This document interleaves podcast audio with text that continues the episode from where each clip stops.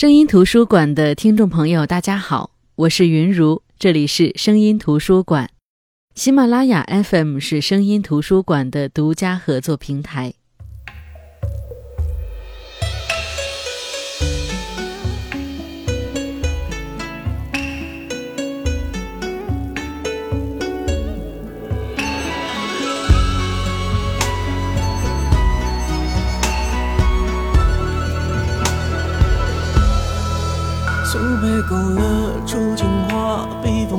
转淡，平生描绘的牡丹，一如你初妆。冉冉檀香透过窗，心事莫了然。宣纸上走笔，至此各一半。听到这首歌的前奏，我就知道很多人都喜欢。当然，喜欢的这部分人群里面有周杰伦的歌迷，还有相当的一部分是因为歌词。随着越来越多的人被这首歌的歌词惊艳到，歌词的作者方文山就出名了。烟花易冷，兰亭序，青花瓷，发如雪，东风破等一系列歌词都被大众熟知。而今天，我们就来分享方文山的新书《天青色等烟雨》。我一直觉得写词的人是诗人，是极其痛苦的诗人，又是极其幸福的诗人。痛苦是因为要和曲子百分百融合与共情，要考虑韵脚，考虑一些词用的是否合适，是否适合唱腔，不断的揣摩推敲，不断的调整创新。但同时，它又是幸福的，因为这首词一旦被做成歌曲唱出来，立马像被注入了灵魂。如果曲调再好听一点，易于传播一点，就会受到更多人的青睐，引发更多的共鸣。那么，在众多写词人当中，我比较佩服两个人，林夕是一个，方文山是一个。如果真要模仿或者学习，我觉得方文山更适合我们，因为林夕的细腻和精准是他的天赋和后天经历的融合，而方文山的词则更注重文学性。这种文学性是我们可以靠努力去靠拢的。就像方文山在自序当中这样说道：“他说。”创作就是跟这个世界沟通的一种方式。你有话想说，有态度要表达，有想法渴望被注意。而创作的形式，不论是摄影、文字、绘画、雕塑、影像，或是音乐，都是一种与这个世界沟通与交流的载体。你的一切想法，借由作品的发表，得到情感上的抒发以及创意的实践。此刻，你的作品已有了自己的生命。因为你可从诗词中拓展出一个世界，也在文字里经历了一段风雪。就我从事文字创作而言，能以文字细腻地阐述出对情感的看法、对事物的理解、对人生的感叹，是一种生活中的幸福，一种职场上的成就感。那这本书的名字叫《天青色等烟雨》，我们都知道，这是《青花瓷》当中的一句歌词。方文山说。其实顾名思义就知道是一本跟他的歌词作品有关的书籍。这本书探讨的主题与内容就是歌词作品，但是这本书所表达的内容又相当多元，有创作歌词背后的心情故事，也有歌词文字上的技巧说明，更有些是因为词意内容而衍生出的诗词赏析与历史文化的探讨，当然还有一些专业音乐知识的分享。其实这本书的内容都节录于方文山的音乐诗词课，以及番外篇所收录的素颜韵脚诗，也是方文山自己相当偏爱的新诗作品。那么正因为这本书内容相当多元，可以说是不掺杂水分的干货。那他自己也说，这本书是他个人创作生涯里比较全面与完整的一部作品，绝对端得出去，拿得出手。其实这本《天青色等烟雨》之所以是夜夜干货，偏偏硬功夫，是因为文字雏形是来自一个音频节目，也就是方文山的音乐诗词课。它不是一般媒体记者的访问，而是电台广播形式的个人专栏节目。所有的讲稿内容都是由方文山自己撰写的。每一集的内容，他都会针对所要讨论的歌词，收集除了原有的歌词故事与音乐结构外的很多方面的数据，从词义里衍生出其他的议题，增强所谓的文字含金量。还要以撰写专栏文章的形式和结构下笔，它不是语义松散的那种采访稿，也不是自由随性的录音稿和演讲，这些文字都是经过打磨的，它是可以作为实体书籍出版的，内容经得起检验。那其实我也尝试着在作词，有很多词也是被做成了曲子，但是对于作词来说，我其实还是一个初学者，所以这本书对于我这样的人来说呢，就是一本非常实用的干货满满的书籍。那今天这期节目。我就选一首歌词，他做这首歌词背后的这种故事来跟大家来分享，就选《青花瓷》吧，毕竟书名是《天青色等烟雨》。《青花瓷》这首歌呢，是收录于《我很忙》这首专辑，这首词是作于二零零七年，曲子是周杰伦做的。大家还记得歌词吗？素胚勾勒出青花，笔锋浓转淡。瓶身描绘的牡丹，亦如你初妆。冉冉檀香透过窗，心事我了然。宣纸上走笔，至此歌一半。釉色渲染仕女图，韵味被私藏。而你嫣然的一笑，如含苞待放。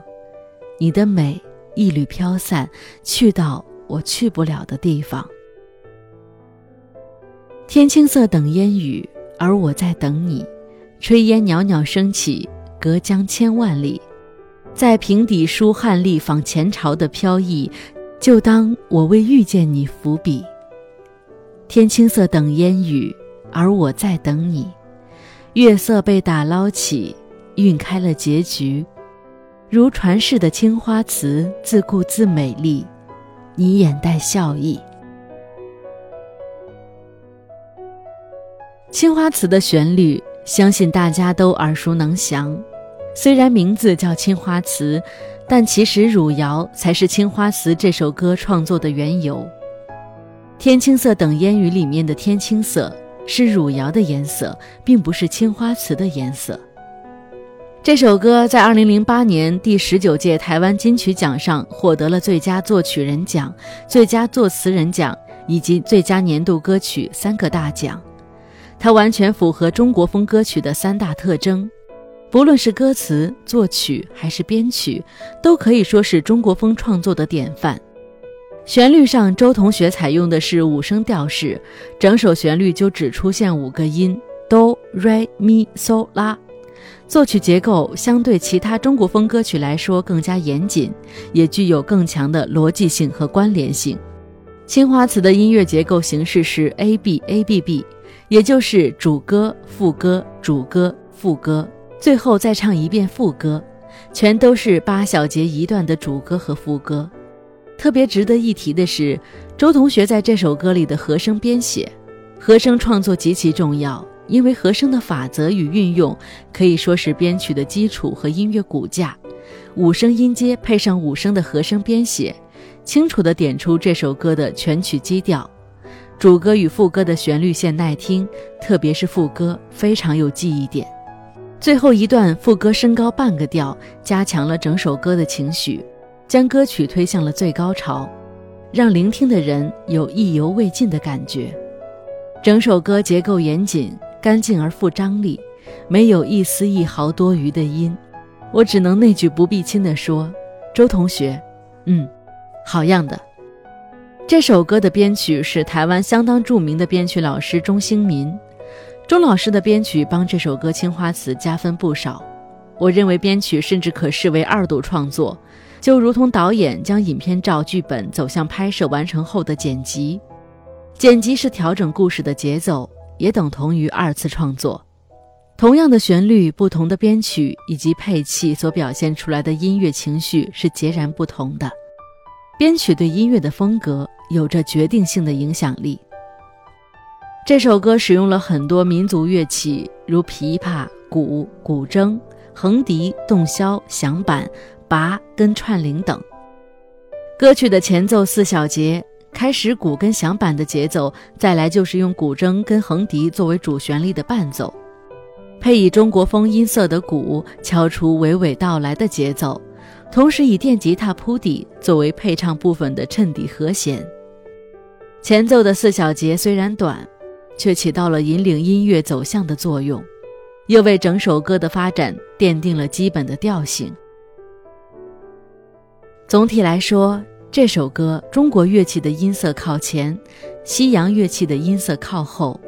进入副歌前的间奏只用了古筝清亮的音色推向副歌，一如中国的泼墨山水画，讲究远近虚实的意境。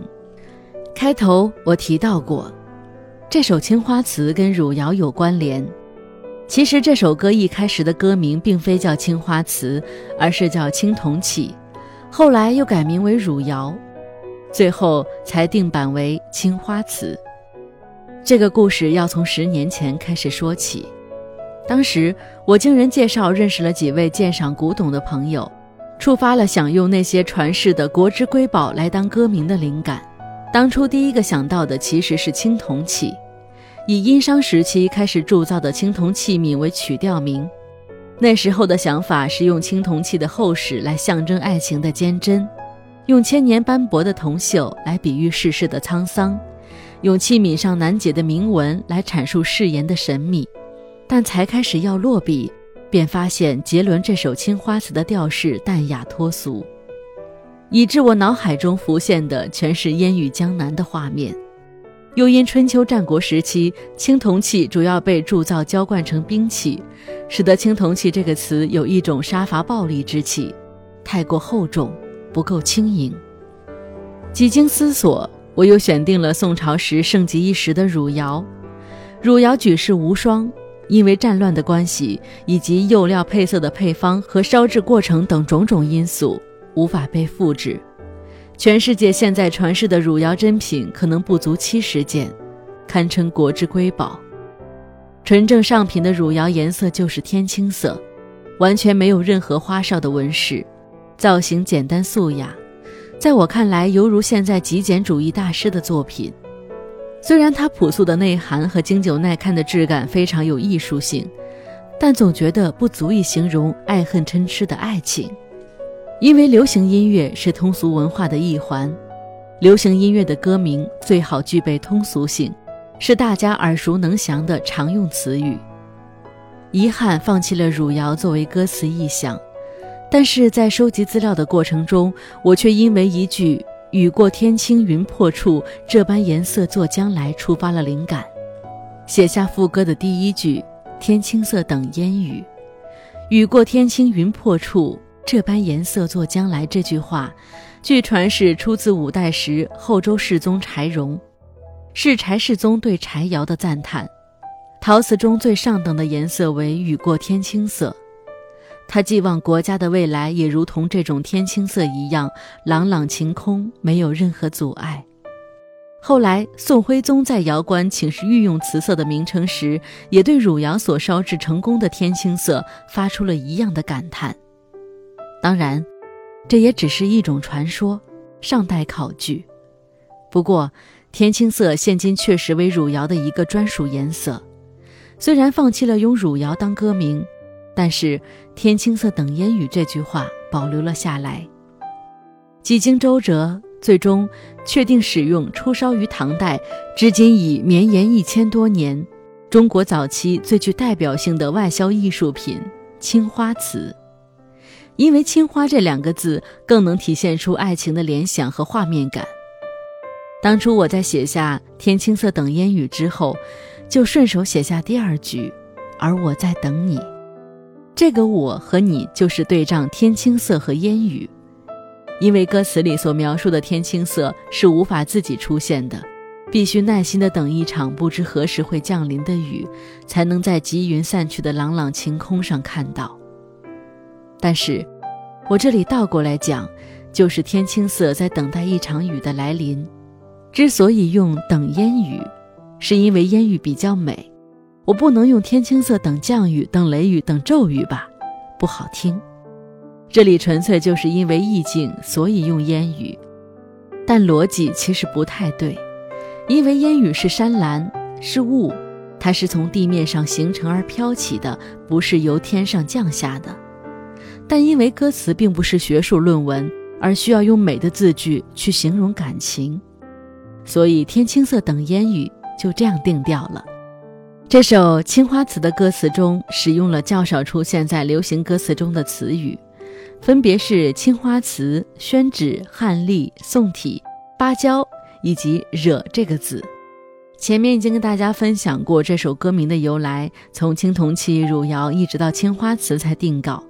而且青花瓷只是当歌名使用，从头到尾并没有出现在歌词中，不像东风破发如雪、菊花台以及烟花易冷，它们是歌名，也是歌词的一部分。这是一种创作技巧，整首歌的概念是围绕着青花瓷，但歌词段落里却没有硬生生的置入青花瓷。虽然青花瓷并没有放在词句中，但我将其特性与概念体现在其他歌词段落里，如“素胚勾勒出青花笔锋浓转淡，色白花青的锦鲤跃然于碗底”这两句便是形容瓷器制作过程与外观特色。那么“惹”这个字呢，在歌词中的用法，是我从六祖慧能那首著名的寄语中找到了灵感。这首寄语写道：“菩提本无树，明镜亦非台。”本来无一物，何处惹尘埃？我从中受到了一些启发，因为何处惹尘埃其实也可以写成何处沾尘埃或者何处染尘埃，但是因为沾和染的词义都没有惹来的强烈，沾和染只是表达与事物接触的意思，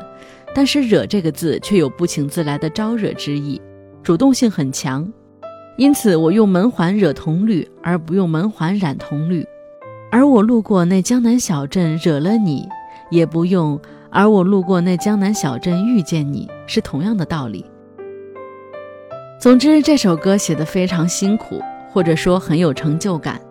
因为我常常字字斟酌，句句推敲，通篇的词句真可谓达到了增一分则太肥，减一分则太瘦的境界。但最终的成果却很让我有成就感。这首歌的创作背后也有不少小故事。当时《青花瓷》创作完成后，公司为专辑前三波主打歌写新闻稿，要讲述一下创作的理念和想法。当时公司宣传部门的员工打电话问我歌名叫什么，我讲出《青花瓷》后，电话那边半天没有回响，我很纳闷儿，奇怪了，我又不是讲青铜器，或者说是汝窑。这两个歌名可能不知道新闻稿该怎么写，为什么听到青花瓷电话那一端的回应也吞吞吐吐？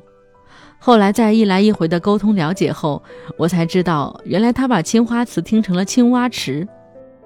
他想我一定有我的寓意，比如用青蛙池象征爱情，青蛙一跳一跳。可能代表爱情的不同阶段，就是第一跳可能是热恋，再一跳可能是交往，然后再一跳可能是吵架，最后一跳可能是争执，然后再跳可能是分手，最后扑通跳下水，可能代表爱情的结束。他想我取名字应该不会乱取，所以取名叫青蛙池一定有我的道理。另外，著名收藏家马未都老师在看过2008年杰伦在春晚演出《青花瓷》后指出。青花瓷歌词中出现两个谬误，其中他认为颇为严重的一句是在瓶底书汉隶，仿前朝的飘逸。